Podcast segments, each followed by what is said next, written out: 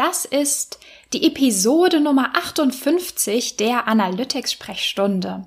Heute betrachte ich das Problem des toolübergreifenden Trackings ein bisschen näher. Das heißt, wie kannst du deine Customer Journey konsistent analysieren, wenn du nicht nur deine eigene Webseite oder deinen eigenen Shop als Basis nimmst, sondern auch Tools verwendest, wie zum Beispiel Intercom oder HubSpot oder andere Tools, wie zum Beispiel auch einen Podcast-Player auf deiner Webseite einbindest. Ich bin Maria-Lena Matysek, Analytics-Freak und Gründerin vom Analytics Boost Camp.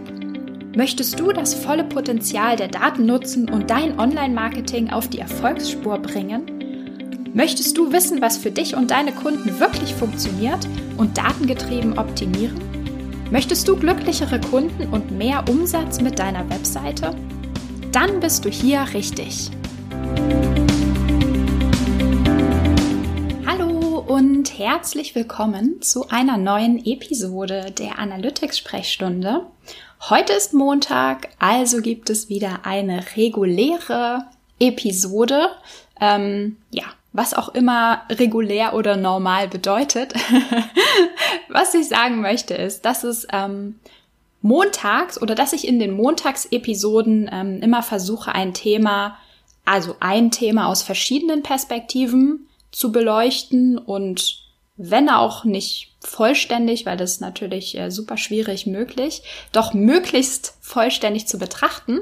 Und Interviews wird es auch weiterhin montags geben. Und an allen anderen Tagen gibt es von mir kürzere äh, Daily-Episoden, ähm, in denen ich einfach nur einen kurzen Gedanken mit dir teilen möchte. Also, was habe ich mir für heute vorgenommen? Welches Thema habe ich mir rausgepickt? Und zwar ähm, fand ich es ganz spannend, mal das Thema toolübergreifendes Tracking ein bisschen näher zu betrachten. Was meine ich damit? Was meine ich mit toolübergreifend? Ähm, es gibt heutzutage schon seit einer Weile sehr, sehr viele nützliche Tools, die wir nutzen können, um die User Experience auf unserer Webseite zu verbessern. Ähm, die uns aber Probleme mit dem Tracken, Tracking machen können, weil es natürlich, sag ich mal, fremde Tools sind. Also, diese Tools, die ich meine, ähm, erweitern meistens unsere Webseite ähm, in, in einer bestimmten Perspektive. Sie äh, ermöglichen den Nutzern mit der Webseite mehr oder anders zu interagieren.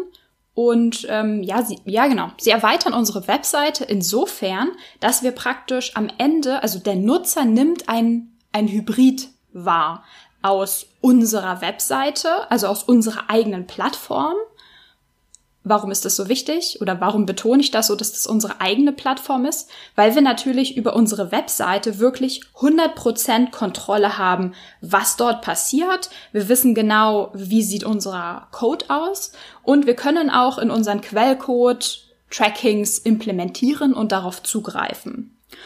Und, also es ist ein Hybrid, das heißt, und wir implementieren fremde Plattformen, fremde Tools, fremden Code sozusagen in unsere Webseite, ähm, über die wir nicht mehr 100% Kontrolle haben, was die sozusagen in ihrem Code machen und wie das Ganze funktioniert.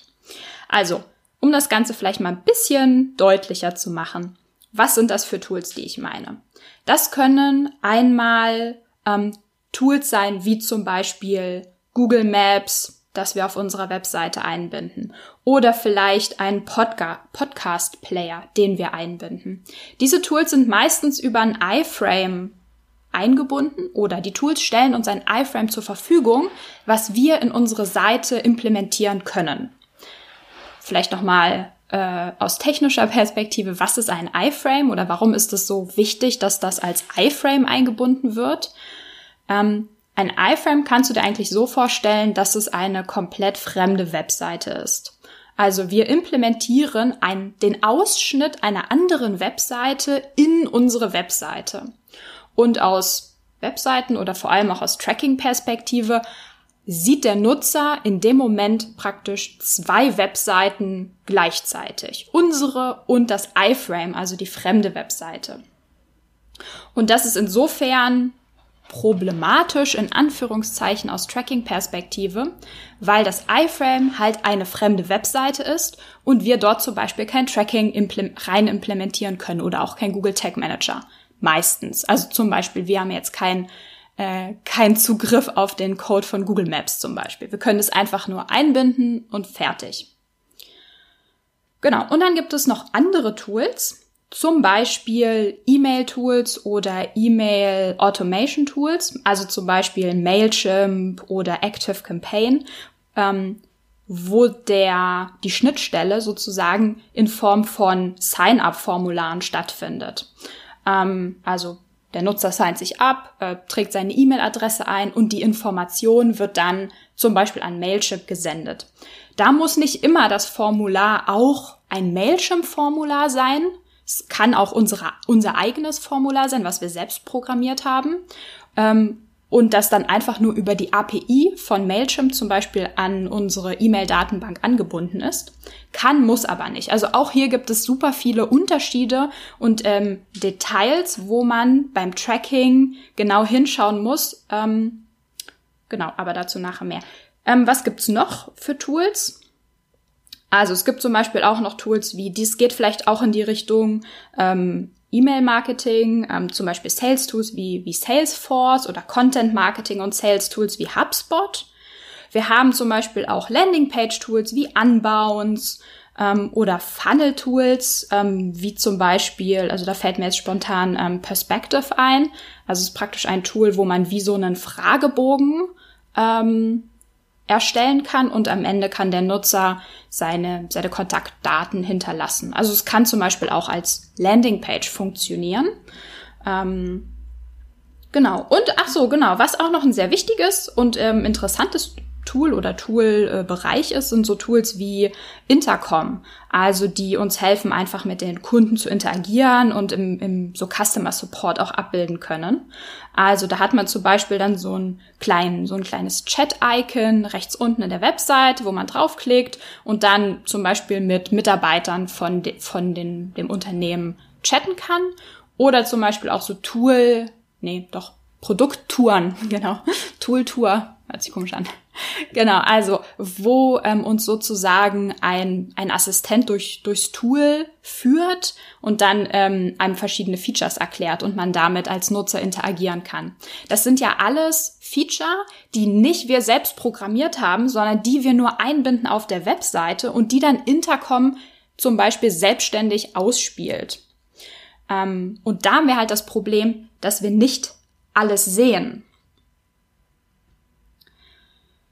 Warum ist das jetzt, genau, also, warum ist das jetzt genau ein Problem oder inwiefern wollen wir eigentlich ähm, überhaupt ein plattformübergreifendes Tracking aufsetzen? Warum reicht uns das nicht, wenn wir zum Beispiel in Intercom sehen, ah, hier so und so viele Leute haben mit uns gechattet und in Google Analytics sehen, wie viele Leute waren auf unserer Webseite. Warum brauchen wir möglichst ein Tool oder plattformübergreifendes Tracking? Also, ich würde einfach mal so zwei, zwei Hauptgründe dazu, dafür nennen. Der eine Grund ist, dass wir natürlich gerne ein vollständiges Bild der Customer Journey haben wollen. Vollständig insofern, dass wir natürlich wissen wollen, was macht der Nutzer auf unserer Webseite und zwar auch in der richtigen Reihenfolge sozusagen. Also was macht er am Anfang, was macht er danach, wie lange ist er auf der Webseite, wie lange braucht er vielleicht auch, um die bestimmten Tools, die wir eingebunden haben, zu nutzen. Und wir wollen natürlich wissen, auch über welche Kanäle kam ähm, der Nutzer auf unsere Webseite, was hat er dann gemacht, mit welchen Features von unserer Webseite, mit zum Beispiel auch unserem Shop-Katalog hat er interagiert und natürlich auch, wie hat er mit den Tools interagiert, die wir eingebunden haben, um natürlich die Nutzer-Experience zu verbessern. Also, wir wollen das Big Picture sehen. Also, wir wollen einen guten Überblick haben darüber, wie sich der Nutzer auf unserer Webseite verhält und wie er ähm, mit unserer Website und den Tools darauf interagiert. Plus der zweite Grund ist, Wir wollen natürlich wissen, wer konvertiert hat. Also wir wollen natürlich Transaktionen und Conversions auf unserer Webseite messen. Und das kann insofern ein Problem sein, als natürlich die Conversion auch in einem externen Tool passieren kann.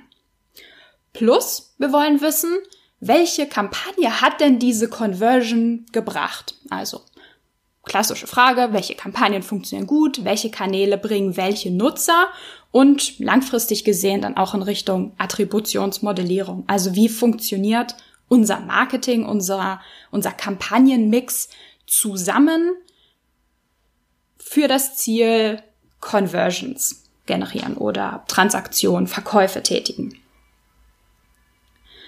So, also, worauf müssen wir jetzt achten oder wie können wir ähm, ja, aus Tracking-Perspektive denken, um diese Ziele zu erreichen. Also wir wollen halt ein vollständiges Bild haben. Was macht der Nutzer auf der Webseite? Wir wollen die Kanäle tracken und die dazugehörige Conversion am Ende.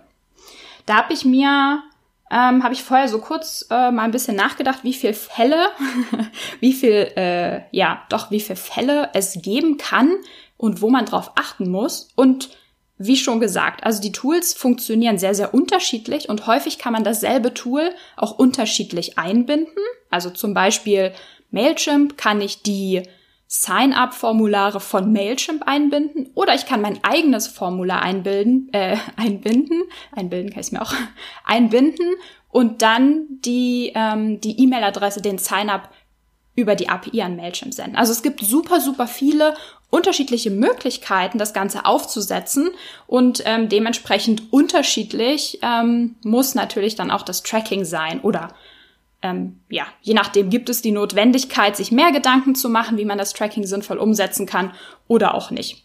Aber ich habe, ähm, ja, also es ist einfach super komplex und deswegen habe ich einfach mal zwei Fälle rausgepickt, die, ähm, die dir vielleicht zeigen, ähm, wie du denken kannst, worauf du vielleicht achten musst ähm, und wie du da rangehen kannst an so ein toolübergreifendes Tracking.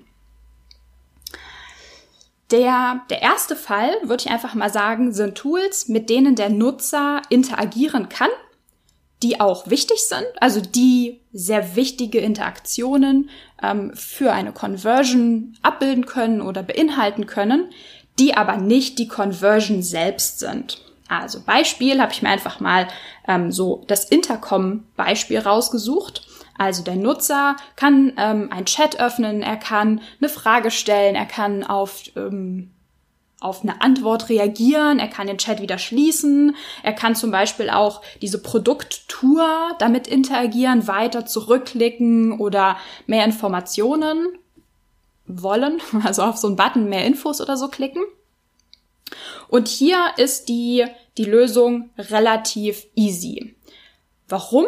Weil die meisten Tools es uns schon von sich aus sozusagen anbieten, dass wir einfach unsere Google Analytics Property ID dort hinterlegen und sie senden uns dann, also die Tools, zum Beispiel Intercom, sendet uns dann Interaktionsevents an unsere Google Analytics Property. Das heißt, wir brauchen eigentlich nichts weiter konfigurieren.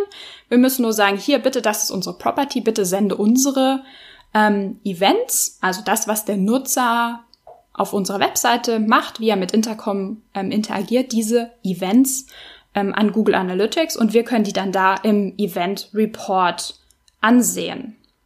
Ähm, das ist cool. das ist super einfach, das ist sauber, das funktioniert. Ähm, es hat natürlich so ein bisschen den Nachteil, ähm, dass wir die Events natürlich nicht selbst anpassen können.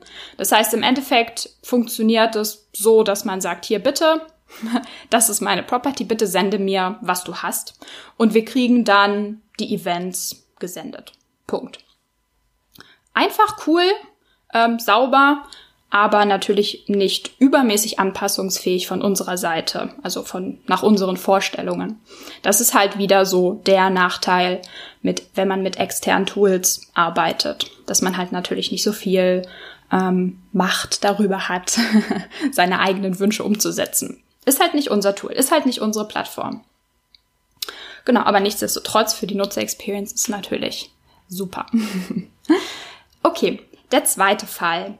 Das sind Tools, die sehr stark mit der Conversion ähm, verbunden sind. Also die vielleicht die Conversion entweder selbst abbilden oder in denen die Conversion dann stattfindet oder irgendwie sonstige ähm, ja, conversion-relevante Informationen abbildet. Okay, das ist jetzt vielleicht etwas, etwas kryptisch. Ich mache das mal ein bisschen, ein bisschen deutlicher.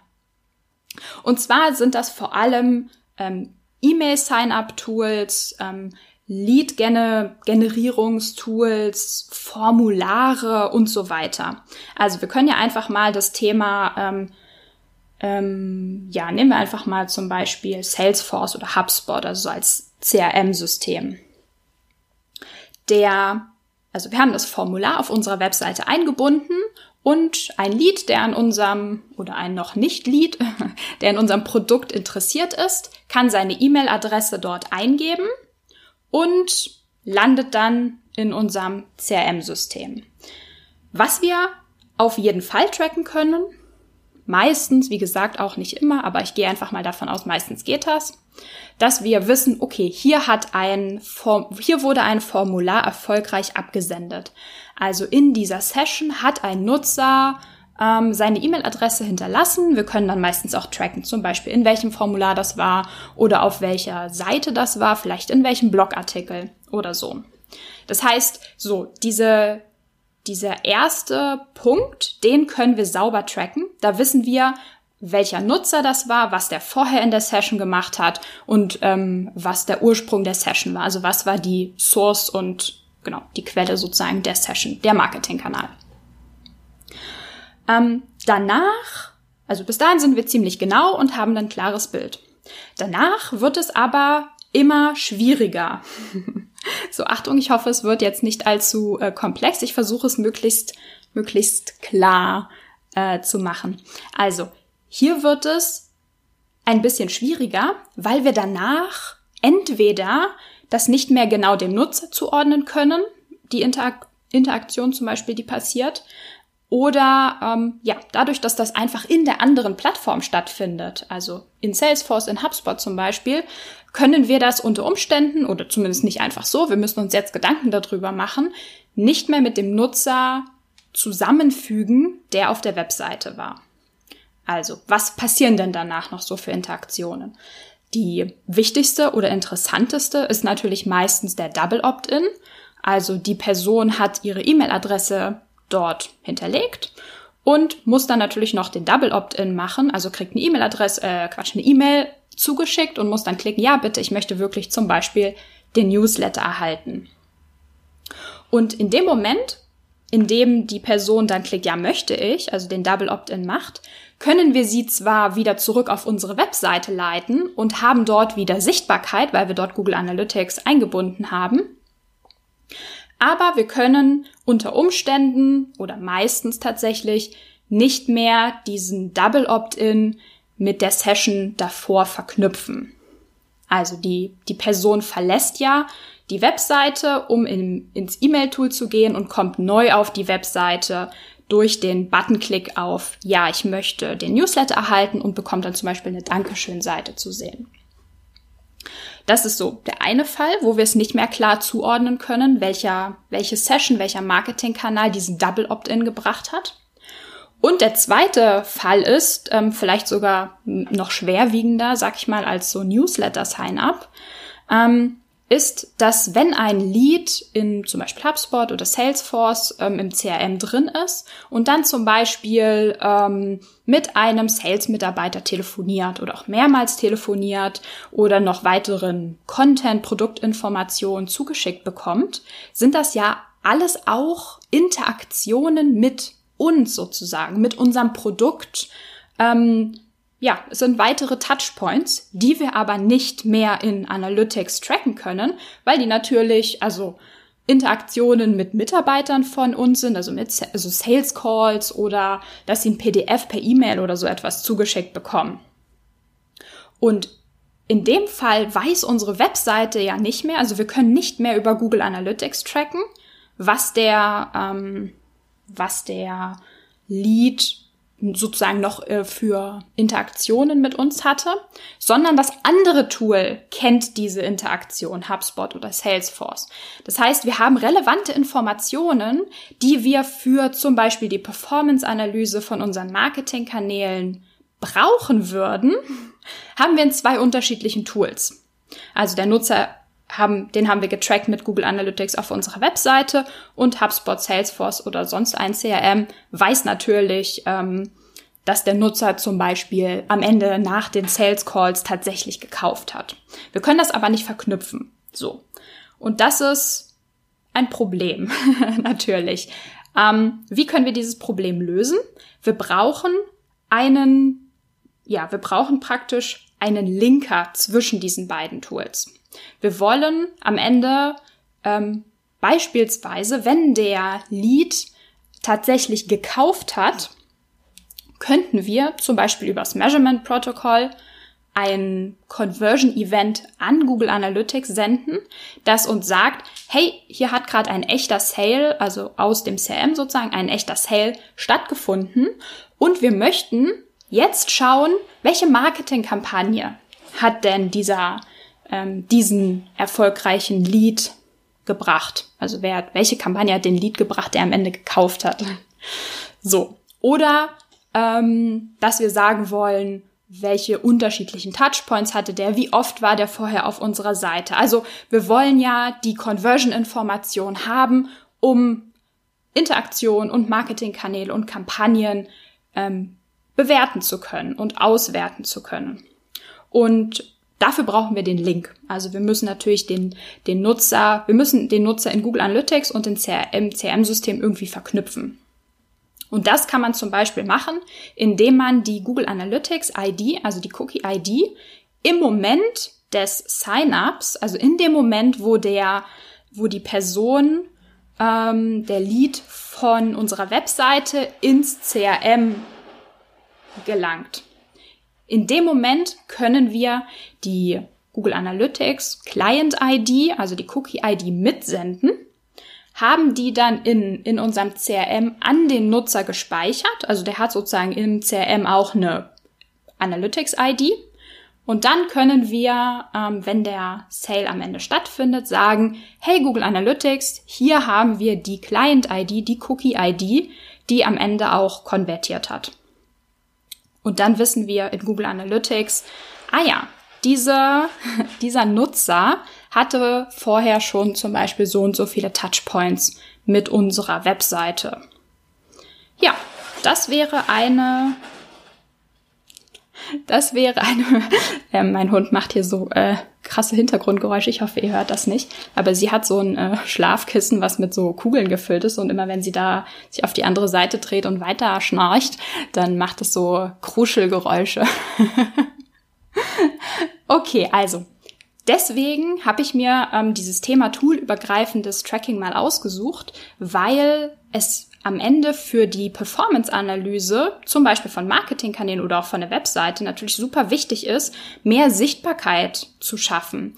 Also die Informationen, die wir brauchen, in einem Tool, also in unserem Fall halt in Google Analytics zum Beispiel, zu vereinen, um ein Big Picture ähm, sehen zu können. Also was genau ist passiert, wo kam der Nutzer her, was hat er gemacht auf der Webseite, mit welchen Tools hat er interagiert und wer hat dann am Ende nicht nur den ersten Sign-up gemacht, sondern zum Beispiel dann auch gekauft oder einen Demo-Request oder einen Demo-Account oder so etwas ähnliches bekommen. Ja, das war, das war mein Input für dich heute. Und ähm, ich hoffe, du fandest es hilfreich und wir hören uns morgen wieder. Bis dahin, ciao, ciao.